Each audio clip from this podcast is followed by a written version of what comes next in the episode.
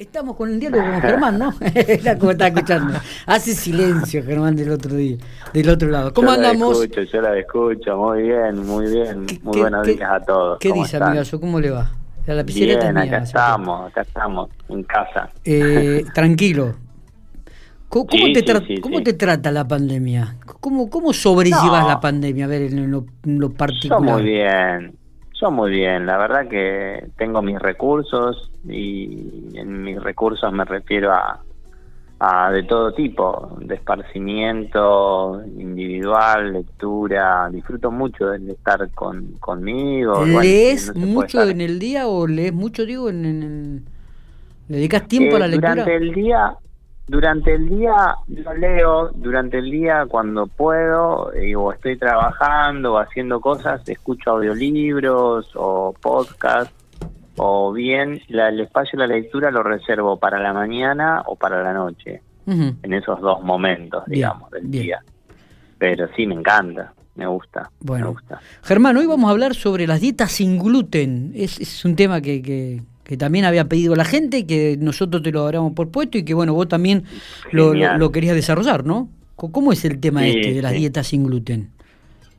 Mirá, hoy, hoy, bueno, las dietas sin, sin gluten o sin TAC, como se les sabe decir, es, un, es una dieta que se usa en los celíacos por una cuestión de que sin TAC significa, trigo. esto lo digo porque parece una pavada, pero mucha gente no sabe, Eh, es para hablar todos el mismo idioma, trigo, avena, cebada y centeno, eso significa sin TAC. Eh, vos. esos cereales tienen una proteína, gliadina que se llama, y que el tubo digestivo de las personas celíacas no la digieren y eso es lo que produce todos los trastornos, molestias, inflamaciones, eh, baja talla, por ejemplo, en los chicos cuando ataca a temprana edad, afecta la altura, por ejemplo bueno, y un montón de, de- de características más propias de la patología. ¿Cuál es la situación de, de estas dietas hoy por hoy sin gluten? Que mucha gente confunde una dieta sin gluten porque es no inflamatoria, por así decirlo, pero no necesariamente las dietas sin gluten son no inflamatorias, o sea que no te van a inflamar y no te van a distender. Entonces, eh, se asoció a, hay una asociación entre la dieta sin gluten con la inflamación del celíaco. Y eso se trasladó a que la gente pensaba que si yo como sin gluten voy a estar menos inflamado. Y el gluten no es solo el, el único ingrediente que inflama, hay otros factores. Entonces, esa disociación o esa tergiver- tergiversización de, la, de, de las dietas, del, del mensaje de la dieta, la gente lo ha trasladado porque dice, piensa que comer sin gluten es comer más sano, porque los celíacos comen más sano porque comen sin gluten, lo han trasladado a la dieta para bajar de peso. Claro. Piensan que comer sin gluten es lo mismo que bajar de peso, como que confunden la situación, tergiversan la información. Entonces, mucha gente hace dieta sin gluten y dicen, che, no bajo de peso, es que no vas a bajar de peso. Y por eso, o sea, se baja de peso por otras cuestiones. Mirá vos. Eh, entonces, hoy por hoy están muy de moda estas harinas de acá, de allá. Y la verdad que si vos las usás con el fin no inflamatorio, están buenas. Si es que vos no estás inflamado, si, si vos estás inflamado, usalas. Pero si no estás inflamado y no tenés inflamación, no, no, no creo que no puedas comer una harina de trigo. ¿Explicó? De Sí. pan, pan, pan. ¿Y, y de esto tenés Eh, varias consultas, este Germán? ¿Hay, hay gente que te Sí. consulta? ¿Hay gente celíaca que va a hacer, que, que, que va al nutricionista y, y también quiere hacer, realizar dieta? Mirá, te cuento. A ver. El tema de, de, de las consultas que a mí me llegan por este tema puntual es porque vienen los pacientes derivados por el gastroenterólogo, consultas particulares, donde el paciente quiere romper con esa inflamación. Dice, Germán, no me soporto más este estado, quiero cambiar. Claro. Entonces ahí uno hace, ve, hay como distintos estadios de inflamatorios, ¿no? Entonces uno hace un análisis, un, un análisis, perdón, un diagnóstico con el paciente, Sí. un testeo, el paciente ve que tiene algunos síntomas puntuales se pide un laboratorio específico, pero tratamos de, evitar la exposición hoy por hoy a, a, no sé, a ir al laboratorio, a al personal, digamos, de, la medicina, tratamos de, de, que no concurra tanto el paciente, ¿sí? Tratamos de resolver. Entonces, vemos si con dieta es solucionable lo solucionamos con dieta, pero no necesariamente aplicamos dietas sin gluten, no siempre, no en todos los casos. Claro. Hay pacientes que en lo que, en lo que en realidad lo que en realidad tienen es un desorden alimenticio y aplican la dieta sin gluten y no y no mejoran porque en realidad lo que tienen es un desorden. Está bien. Eh, y después tenés, sí, el paciente celíaco que necesita, sí, ahí haces un abordaje sin TAC, sin gluten, es indispensable, es necesario. Y después tenés pacientes con, con intolerancias al gluten y que se diagnostican celíacos, pero no, son celíacos. esto, sería la sensibilidad al gluten, ¿no? Estaba, leyendo Exacto. El, artículo, que, que pueden tener sensibilidad al gluten, pero que no tienen la enfermedad celíaca. Exacto, y hoy hay mucho así, muchos casos de esos, y se diagnostican celíacos y hacen vida símil celíaco. Y muchas veces, muchos, muchos, me ha pasado en muchos casos, sí. Que en realidad ni siquiera son eh, intolerantes o sensibles al gluten. Claro. Es un desorden tremendo.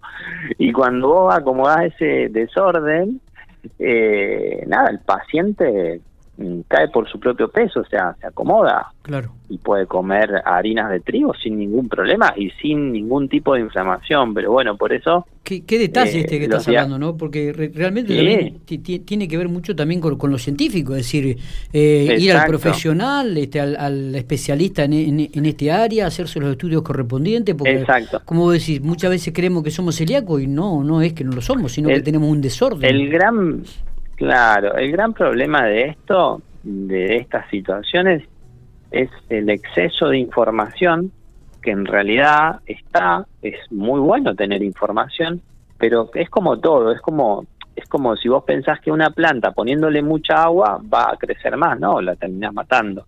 Bueno, el exceso de información hace macanas también, porque la información hay que dosificarla, hay que armarla, acomodarla de acuerdo a, un montón de cosas, ¿no? de, factores. Y para eso, obviamente, estamos nosotros, ¿no? Eh, dosificamos la información, sabemos manejar esa información y nos dedicamos a eso en realidad.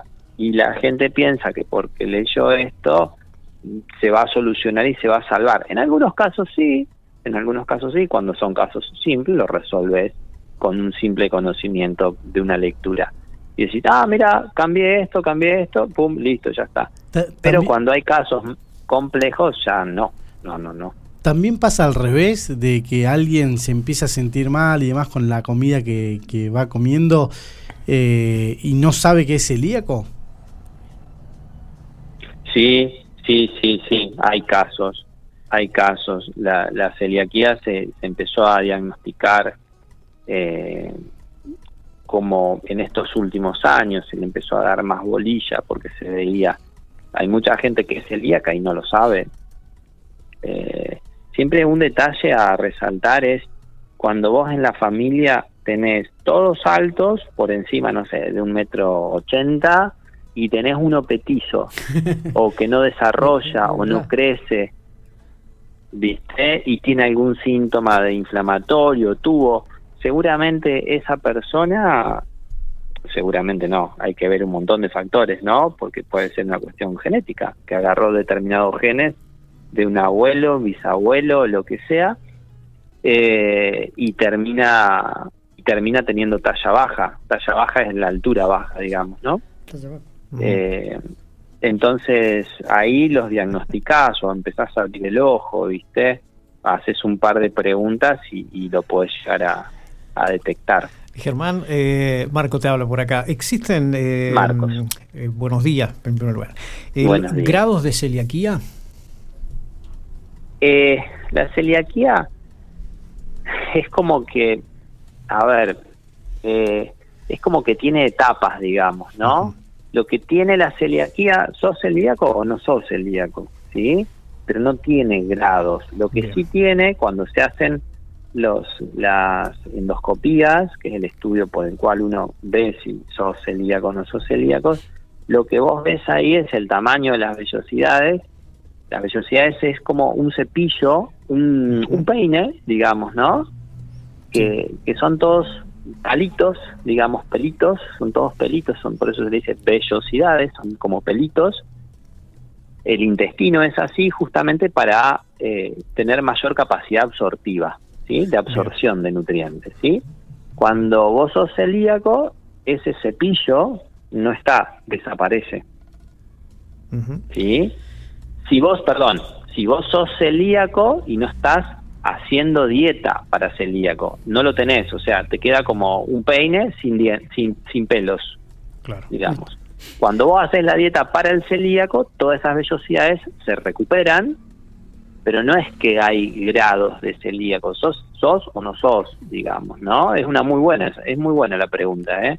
¿Sos celíaco o no sos celíaco? Eso por un lado, y por otro lado, lo que se ve es esa, esas vellosidades, porque por ahí el paciente le hacemos endoscopía y, se empezó a cuidar y vemos que las vellosidades van creciendo. Bien. Y por último, ¿esto tiene algo que ver con la intolerancia a la lactosa? Eh, no, son cosas distintas. Muy bien. mira, es, eh, son cosas diferentes. Eh, mira, hace un tiempo es, una, es anecdótico. Llega un paciente, me pasó unos días, me dice, che, yo Germán soy intolerante a la lactosa. Ajá, bueno, genial, bueno, bárbaro. Entonces hago un par de preguntas, bla, bla, bla, bla. Y le digo, che, ¿te gusta mucho el helado? Sí, me encanta, no me saques el helado. ¿Comes helado? Sí.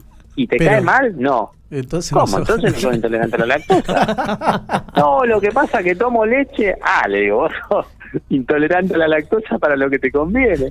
le digo, se mataba la risa, pero pero no, en realidad era eh, tenía, tomaba la leche y, tenía una inflamación, nada más. Vaya a saber de dónde venía, si era por la leche o por qué. Pero claro, el helado no le hacía mal, el helado mm. tiene leche. Ya, eh, Sí, porque conozco, claro, conozco casos de gente que son celíacos mal, como se dice eh, normalmente, pero no pueden hacer la dieta básicamente por el, alto costo que tienen los productos eh, aptos para celíacos. Se, escucha muy bajito, perdón, perdón, se escucha. ¿Cómo? No, te, decía que conozco, gente que, es celíaca, pero no puede hacer la dieta por el alto costo que tienen los productos, en este caso sin, sin TAC o que vienen con el logo. Eh, sí, sí, la verdad que son son muy costosos. Eso es cierto, eso es cierto. Hoy por hoy hay talleres para celíacos en YouTube, en un montón de lugares. Eh, en YouTube, por, por sobre todo, encontrás un montón de, técnicas y de recetas eh, donde facilita el uso de las harinas, porque la verdad que comprar un paquete de galletitas para celíacos, la verdad que son muy costosos, son muy costosos. Y por ahí te haces, no sé, unos eh, unas tapitas de alfajor con maicena y le pones un pedacito de membrillo y listo, ya está. Y no tenés que comprar las galletitas dulces, por ejemplo, digo, una, una recetita casera, fácil, rápida y simple, ¿no? Pero pero sí, eso es cierto, son hiper costosos. Muy bien, Germán eh, ha sido específico, ¿no? Nos ha dado una clase de celíaco, o sos o no sos, eso está claro. Eh, y ante cualquier este síntoma, recurrir al médico, realizarse los estudios correspondientes y ahí comenzarán las indicaciones de qué es lo que tenemos que hacer. ¿eh? Exacto, siempre una consulta al médico y él es el que el que va a saber, el que va a saber derivar, diagnosticar, pedir los estudios pertinentes. Y después pasamos por el nutricionista. a, ver, qué nos dice. Germán, gracias por estos minutos, como siempre. ¿eh? Ha sido muy atento, muy amable, ha explicado, ha sido muy didáctico al respecto, así que te agradecemos y nos veremos la semana que viene, ¿te parece? Sí, por supuesto. Abrazo grande.